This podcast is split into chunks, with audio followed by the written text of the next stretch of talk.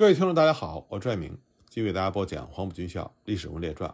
我们接着来讲国共摩擦所导致的皖南事变。上次我们说到，中共方面已经在紧锣密鼓的准备和国民党全面的决裂。不过，国民党这边呢，蒋介石并不想把针对中共的行动继续扩大。未经官方允许的印有周恩来题词的《新华日报》在市面上出现之后，国民党方面非常的愤怒。白崇禧要求关闭《新华日报》和重庆的八路军办事处，国民政府的宪兵还抓走了《新华日报》的营业主任。可蒋介石这个时候不但不批准封闭这份中共报纸，反倒下令一律不准以武力进入到《新华日报》的报社。但是国共冲突仍然在不可遏制的继续。一月十九日拂晓的皖南，向北突围的袁国平，在无法躲避搜剿的国民党部队的时候。毅然带人冲向国军，和一名参谋一起中弹身亡。中共方面得到的情报也越来越让中共的领导层不安。毛泽东、朱德、王稼祥估计，蒋介石的计划是各个击破我军，先打新四军，后打八路军。二十日，周恩来向延安的报告似乎也证实了这一点。他说，白崇禧命令大举进攻华中新四军，他也认为蒋介石打算分区剿共，各个击破。毛泽东在这一天的政局会议上说：“实际上，蒋已准备得罪我们，得罪苏联，已准备全面破裂的开始。”他表示，除非蒋介石取消十七日撤掉新四军番号的命令，否则中共就不和蒋介石及国民政府军委会再进行公文来往，也就是断绝联系。既然蒋介石首先破裂，那么中共就占据了政治优势。毛泽东因此认为，皖南失败的代价是值得的。中共决定采取具体的反击措施，由军委发布了命令，重建新四军军部，以陈毅代理军长，张云逸为副军长，刘少奇任政治委员。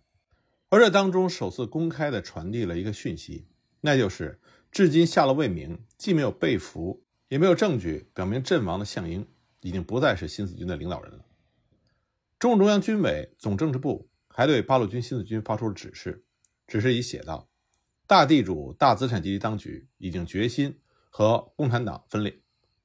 毛泽东则在给周恩来、彭德怀、刘少奇的电报里表示，蒋介石已将我们推到和他完全对立的地位，一切已无话可说。毛泽东这会儿唯一担心的是，远方的政策与我们所想的相左。那么，这个远方自然指的是苏联和共产国际。而这个时候呢，蒋介石对中共确立的方针是，对于共产党。在军事方面虚严，政治方面不妨从宽。国民党当局很快就释放了被捕的《新华日报》的营业主任，他的宣传部等机构在一月二十三日对皖南事变的舆论导向发出了指示。指示里写道：“此次违抗命令破坏军纪者，指新四军。各言论机关如有评述，应以新四军范围予以评述，对中共及十八集团军不要涉及。”也在一月二十三日这一天。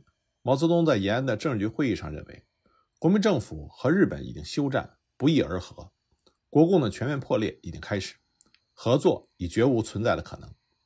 他还认为，有日军与国民党反共军配合攻击中共的可能性。就在毛泽东做出这样估计的第二天，一月二十四日，日军在河南向国军发起了大规模进攻。又过了一天，中共中央继续指示重庆的周恩来，必须采取尖锐对立的步骤。来对付蒋介石。同一天呢，周恩来把中共新的十二项要求递交给了张冲，其中还增加了废除一党专政的内容。这样的条件，国民党根本不可能接受。中共当然也非常清楚，此举无疑仍然是中共方面政治宣传的策略。也正是在这一天，季米特洛夫给毛泽东发来了电报，让他继续利用蒋介石和日本的矛盾，集中力量打击亲日派。并且强调，中共不能另起炉灶，不能主动和国民党破裂。在重庆的苏联大使潘又新当天拜会了蒋介石。蒋介石解释皖南事变纯为整饬军纪。潘又新呢，则请蒋介石注意，对于中国来说，内战就意味着灭亡。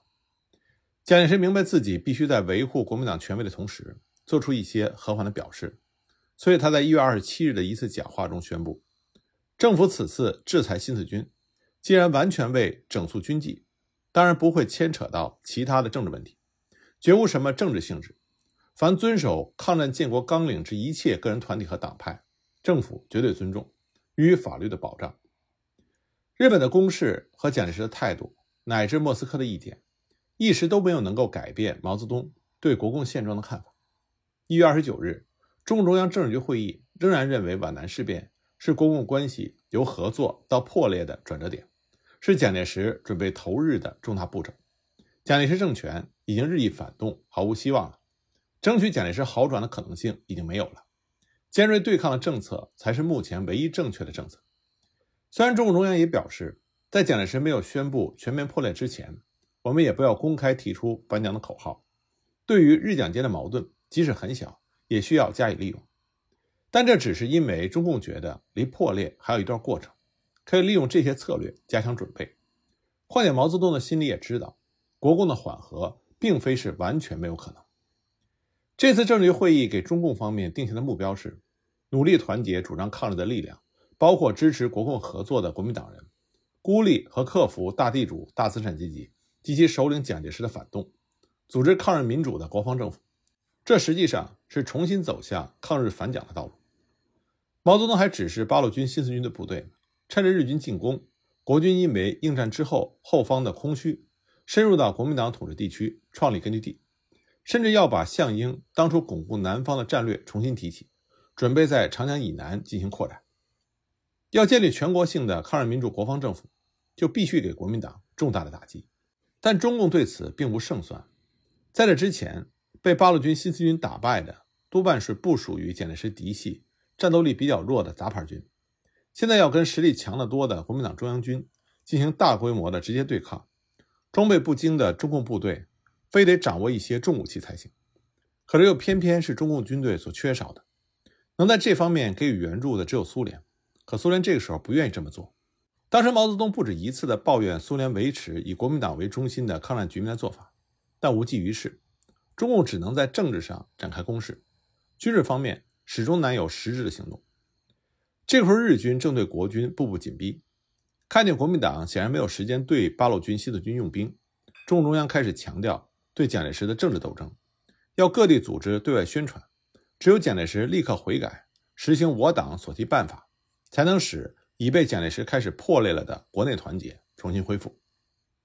二月五日，基米特洛夫又发电报给毛泽东，内容和一月四日的电报意思完全相同，只是在文字上稍有变动，重点仍然是莫斯科认为和蒋介石决裂并非不可避免，你们不应该采取分裂的方针。在这之后，毛泽东才彻底放弃了和蒋介石全面破裂的打算。他在二月七日向周恩来表示，国民党军事反攻事实上已经终结，他们非求得个妥协的办法不可。一个星期之后呢，毛泽东又对周恩来说，国民党反共不会变，高潮可能下降，剿共可能停顿。毛泽东承认军事攻势只会妨碍蒋介石抗日，这是极错误的政策。这个时候，蒋介石正处在困境之中。他万万没有想到，自己为了维护权威，对新四军采取的行动，不仅没有能够压制住中共的势头，反而让中共在政治上大大的得分。听到皖南事变的消息，国民党内部那些不愿意看到国共分裂的人士都是痛心疾首。由于国民党的强硬派一直主张对中共动武，事变发生之后，孙科、冯玉祥立刻就把愤怒的矛头指向了国民党的内部。张冲对周恩来表示没脸见人。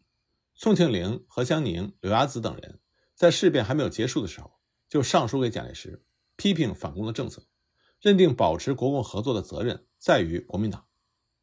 国民党外的一些小党派和团体早就对国民党的独裁作风不满，绝不愿意看到唯一能够跟国民党抗衡的共产党被打垮。皖南事变发生之后，他们和中共暗通生气，主张双方更加密切的合作。甚至希望中共能够给予切实的援助，其他各界的舆论也纷纷呼吁国共停止争斗，其中有不少人为一支中国自己的部队被自己同胞消灭深感不平，对吃掉皖南新四军的国民党多有指责。如果说这些虽然造成压力，还不足以动摇国民党当局的意志的话，那么来自国外的非议就让蒋介石难以消受。支持中共的苏联不高兴，这是意料之中的事。可是，就连美国、英国也对国民党的做法深表不快。英国驻华大使卡尔素来和周恩来关系很好，认为周恩来是重庆最有智慧的人，还认为共产党最终会在中国取胜。这次他完全相信周恩来对皖南事变的说明，并据此向英国政府做了报告。正在和希特勒进行苦斗的英国首相丘吉尔很快就发电报给蒋介石，表示反对中国内战。美国媒体一开始对皖南事变的报道是根据中国国民政府的说法，把事情描绘成了新四军的叛乱。但是周恩来成功的通过斯诺、斯特朗这些左翼的记者，将中共的解释传递给了美国公众，于是对蒋介石的批评开始四处响起。美国高层也不愿意看到中国发生内战。因为那样的结果可能是日本渔翁得利，而日本力量的增强对美国利益没有任何的好处。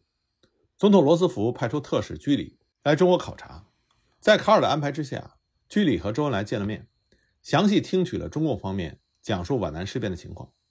居里对蒋介石表示，美国在国共纠纷没有解决之前，没有办法大量援华。到了这种地步，尽管中共方面始终是态度强硬，坚决拒绝张冲。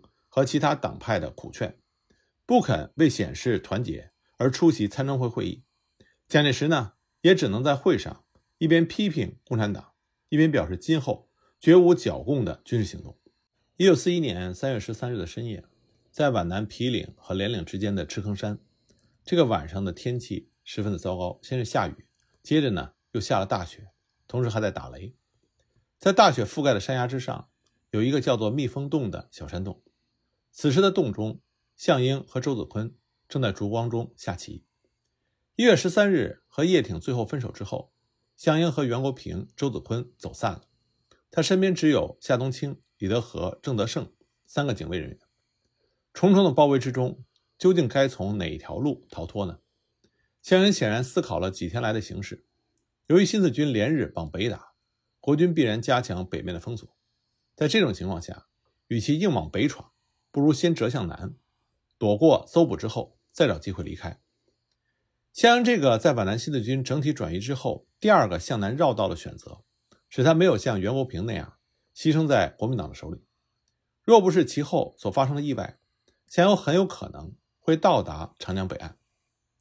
一月十四日，就在项英他们往南走的时候，前面出现了一个人，原来是军部副官处的副官刘厚总，他请求跟项英一块走。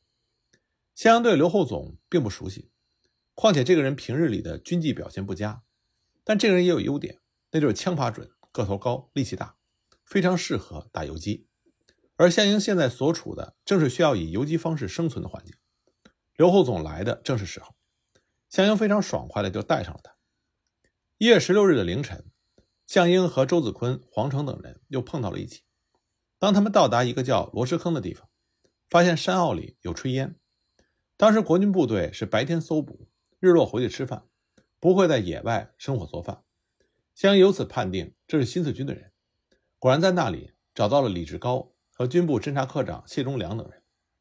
见到这些部下之后，项英握住谢忠良的手说：“新四军这次失败，我是要负主要责任的，把你们搞成这个样子。”周子坤说：“我也有责任。”项英接着说：“将来到延安之后，我会向中央检查自己的错误的。”不管指责我是什么主意，我都会接受。听了这些话，谢忠良和李志高当时谁也没有说话。到了第三天，项英决定成立临时党支部，李志高为书记，谢忠良为副书记。在这之后，项英的身边陆续聚集了七十多人，又成立了中共的临时总支部。李志高和谢忠良不再是领导，新的书记是原来军部政治部的协理员杨汉林。众人呢分成几部分隐蔽居住，期间为了躲避搜捕，襄阳换了两次藏身之所。现在的蜜蜂洞是赤坑山下一个叫做江月凡的中共地下党员所提供的。在向英隐藏的期间，皖南新四军一些被打散的人员设法到了苏南和江北，其中还包括像傅秋涛这样的高级指挥员。所以后来就有人指责项英在皖南逗留的时间过长。